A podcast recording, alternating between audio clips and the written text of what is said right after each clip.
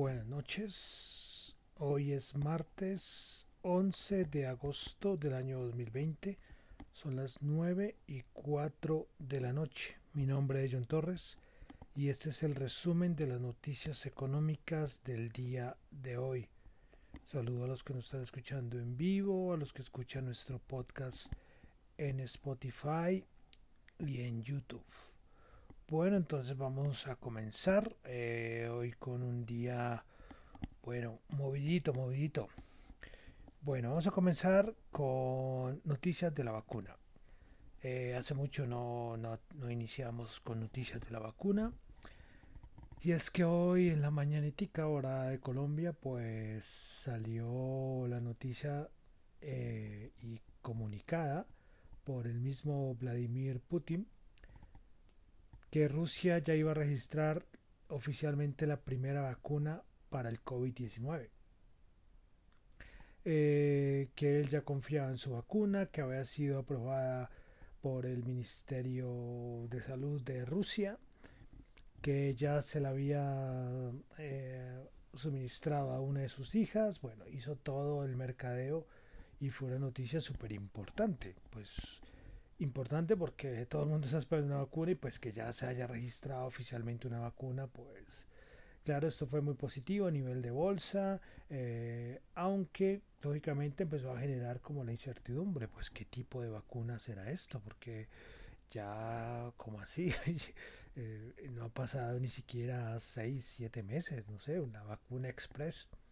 Bueno, después empezaron a aparecer eh, de varios países diciendo que eran escépticos respecto a la vacuna y que esto no se podía aceptar en el sentido de que un país no va a aceptar una vacuna desarrollada en pocos meses.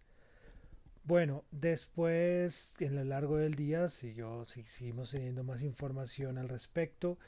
Salió que Rusia decía que es que la vacuna eh, ya está registrada pero que está como en fase 2 y que iba a entrar a fase 3, o sea, una cosa súper enredada, o sea, la vacuna vacuna no está todavía, o sea, que está en la fase 2 y pero que ya tienen un montón de países que ya supuestamente han hecho un montón de órdenes por la vacuna. Bueno, todo un lío, pero pero una cosa que genera mucha incertidumbre y muchas dudas respecto a esta vacuna de los rusos. Bueno, toda la cosa queda ahí. Eh, que ya queda registrada, pero que es una vacuna que al fin de cuentas no se sabe si ya pasó a la fase 3 y bueno, la fase 3 que no sé cuántas personas la habrán probado y por cuánto tiempo, o sea, Putin dijo que, que la vacuna no tenía efectos secundarios, que era muy segura, pero, pero que todavía faltaba eh, tener los resultados de la fase 3, o sea, una cosa súper confusa, súper enredada y pues bueno, a nivel de bolsa, pues algunos sí como que se creyeron el cuento y el resto como que mucha incertidumbre. Personalmente yo digo, uno ponerse esta vacuna pues muy riesgosa. El resto de compañías están hasta ahora entrando en la fase 3 y por eso se dice que algún resultado habrá a final de año o a principios del 2021, pero es que estos rusos ya en pleno agosto, día 12 de agosto, ya registrando con Putin ahí sacando pecho por su vacuna. Bueno, eso es lo que quería iniciar hoy, que fue algo clave, porque fue clave esta noticia. Y veremos a ver qué más noticias tenemos respecto a esta vacuna rusa más adelante, pero, pero sí muchas dudas, muchas dudas respecto a esta vacuna rusa. Bueno, Sigamos, pasamos a Europa donde tuvimos un, un dato bastante importante. Recordemos que hay un instituto, el ZEW, que es un instituto alemán que, que, que eh, saca siempre como unos indicadores que, son mucha, que dan mucha referencia a, a la actualidad de la economía europea, lógicamente también a la alemana. Pues la expectativa económica de la encuesta que hacen de expectativas económicas de la eurozona, se estimaba un dato de 59,6, salió en 64. A nivel de condiciones económicas en Alemania actuales, el anterior eh, había sido menos 89, se resultó en menos 81,3. Y el de el desentimiento de la economía alemana. El anterior había sido 59.3 y este resultó en 71 en 71.5. Bueno, datos mixtos de cierta manera, aunque por ejemplo el de la eurozona fue bastante positivo. Y pues estos datos siguen saliendo a nivel de Alemania muy buenos. Pero, pero bueno, no sé, es, es que es muy difícil y es siempre es por eso digo que es hacer el seguimiento para poder, uno tener una idea. Pues yo nombro cuánto cómo quedó el indicador pero pero el indicador de menos nos indica de cierta manera nada. Toca ver el respecto al mes y ver si hay un seguimiento así como hago con los PMIs pero de todas maneras es importante nombrarlo. Bueno pasamos a Estados Unidos que también tuvimos noticias muy importantes. Y yo como lo coloqué en Twitter ya ahora sí comienza la lucha presidencial agosto septiembre octubre ya no queda nada eh, dos meses y medio para saber quién va a ser el nuevo presidente de Estados Unidos. En el caso de Trump sería pues la reelección, si queda. Pues hoy Joe Biden eh, sacó la noticia, bueno, se, se la noticia de que sí se sabía que él iba a dar el nombre de la de su fórmula vicepresidencial. Después dijeron que no, que ya no iban a sacar el ya no iban a sacar la, el nombre el día de hoy bueno, fue, dio como un montón de, de vueltas esto, pero al final ya se supo y la persona que va a ser la fórmula vicepresidencial de Joe Biden por el Partido Demócrata es Kamala Harris. Pues bueno, eh, yo ayer les decía que había que estar pendientes. ¿Por qué? Porque eh, la fórmula vicepresidencial lógicamente no es tan importante como la presidencial, lógico. Pero, pero en el caso de los demócratas, yo creo que sí, porque, hombre, en mi opinión, yo creo que va a tener, va a tener un papel muy importante, muy importante en el caso de demócratas si Joe Biden es presidente.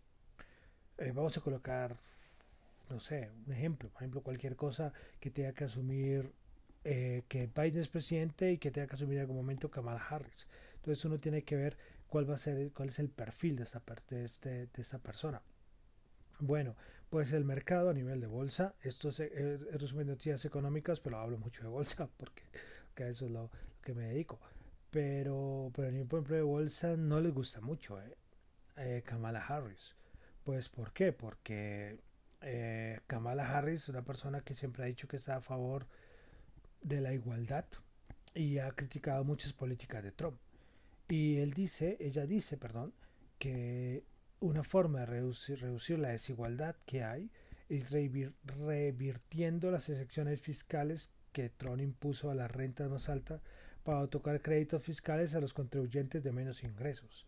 Esto y otras cosas que ha dicho, porque reconozco que ella, Kamala Harris, también fue candidata por el Partido Demócrata, pero ella renunció uh, ya, bueno, ya hace unos meses pero siempre su discurso ha sido muy en contra de, bueno, el discurso de la igualdad y eso afectaría lógicamente a las empresas listadas en Wall Street. Es todo lo contrario, es todo lo contrario. Biden y Kamala Harris, todo lo contrario a Trump y Prince. Entonces, eh, ya tenemos entonces las, las fórmulas vicepresidenciales, bueno, el del Partido Republicano ya ya lo sabíamos, pero ahora tenemos el de el Partido Demócrata y bueno, comienza ahora sí la cuenta atrás. Precisamente hoy tuvimos uh, unas una encuesta nacional que da a Biden desde las elecciones a Biden lo coloca 10 puntos por encima de Donald Trump.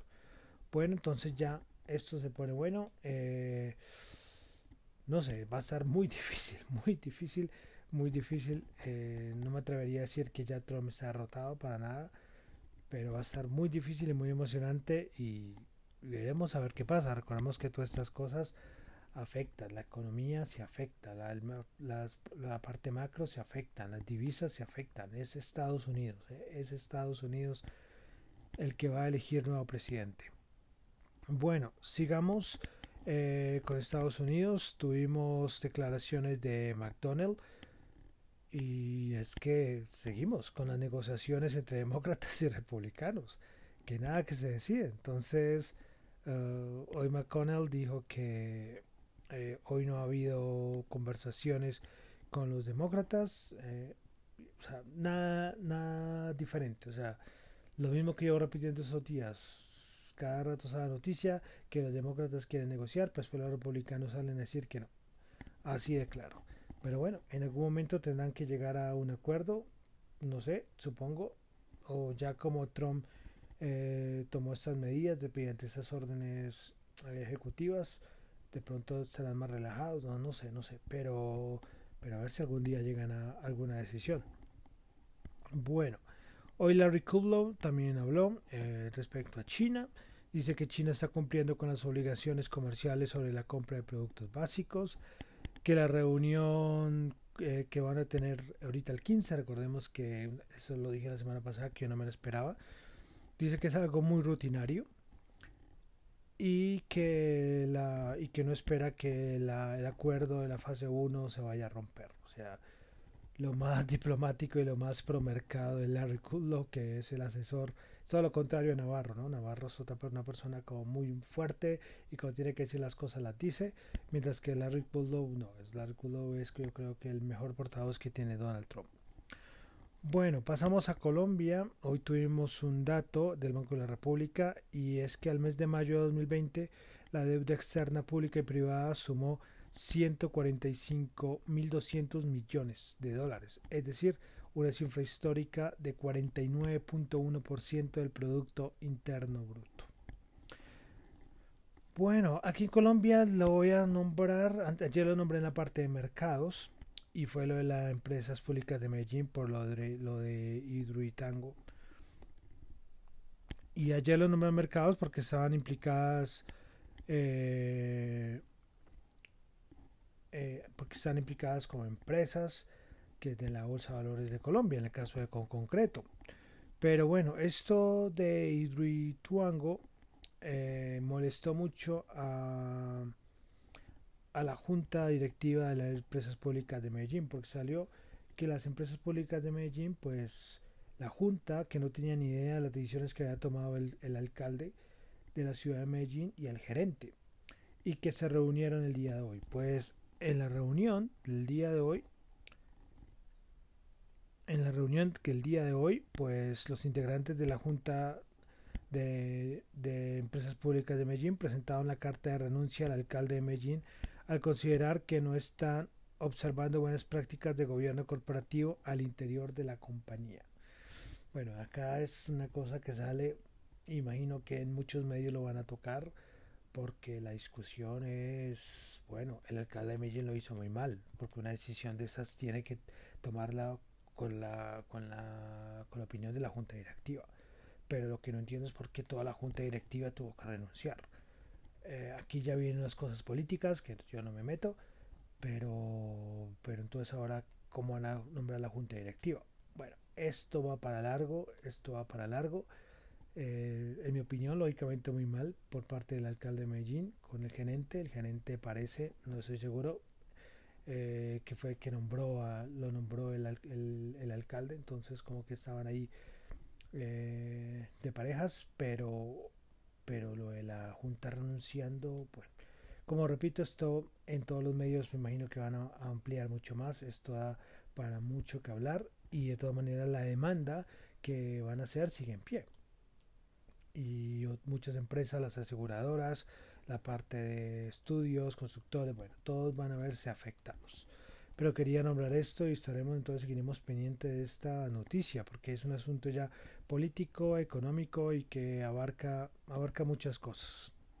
Bueno, pasamos a los mercados. Hoy tuvimos inventarios de petróleo de las de API pues se esperaba una caída de menos 3.2 millones de barriles, pues se obtuvo menos 4.4, mejor a la esperado. Gasolina se esperaba una caída de menos 1.5 y tuvimos una caída de menos 1.3 millones de barriles.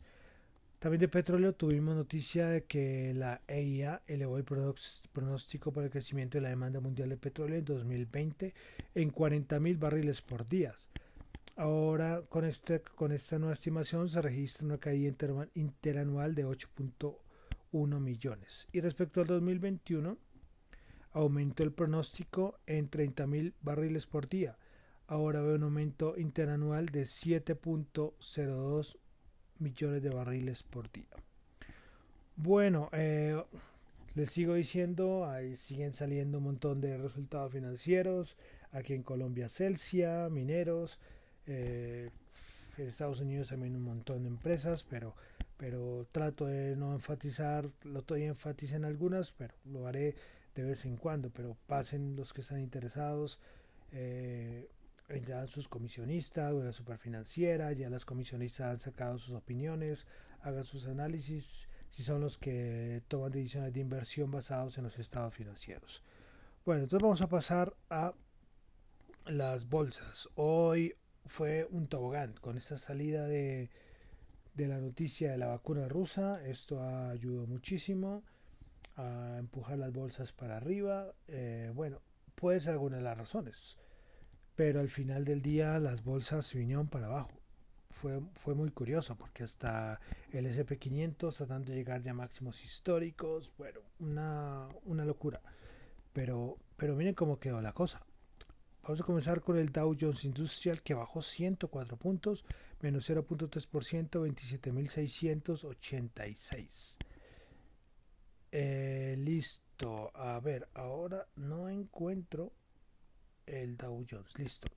Prepara ganadoras del Dow Jones, JP, Morgan 3.1%, American Express 1.6% y Walt Disney 1.3%. Principales perdedoras Apple menos 2.9%, Walgreens Boots menos 2.3% y Microsoft menos 2.3%. Pasamos ahora al Nasdaq que bajó 185 puntos menos 1.6%, 10.782. 10.000, ¿cuánto fue que dije? Porque es que no quiero confundirme. Bueno, no, es que acabé de leer, creo que fue el composite. Entonces el Nasdaq 100, que es el que ya las últimas semanas he leído, pues el Nasdaq 100 bajó 209 puntos, menos 1.8%, 10.876. Bueno, vamos con las principales ganadoras. Tuvimos Win Resorts con 8.3%. Expedia 3.7% y Qualcomm 2.3%. Principales perdedoras, Quarry Retail menos 7.5%, Take Two menos 4.3% y Activision Blizzard menos 3.8%. Pasamos al SP500, bajó 26 puntos, menos 0.8%, 3.333 puntos.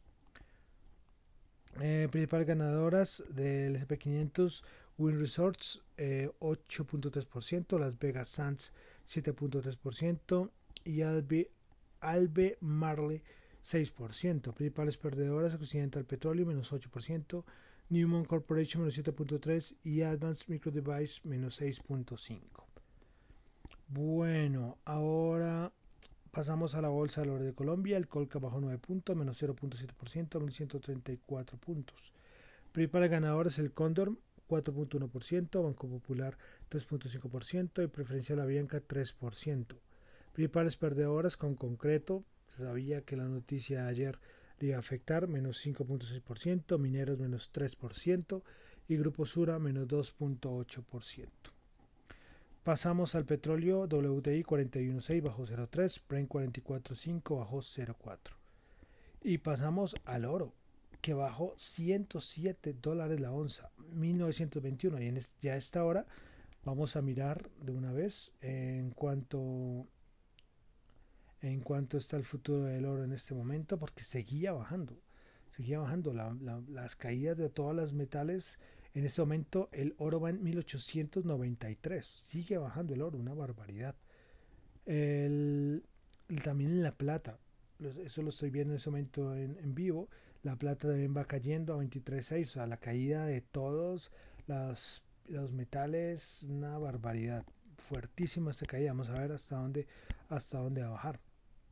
Bueno, Bitcoin 11.342 bajó 450 y también como hay una pequeña correlación a veces entre el oro y el Bitcoin, que a veces que se cumple, a veces que no, pero en ese momento, viendo la bajada del oro, eh, Voy a ver de una vez la cuánto está.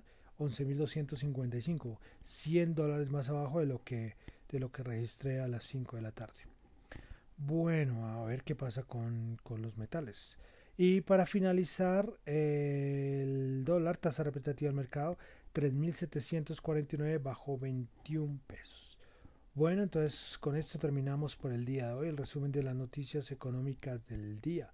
Mi nombre es John Torres, encuentran en Twitter en la cuenta arroba John Chu y en la cuenta arroba Dato Economía. Muchísimas gracias.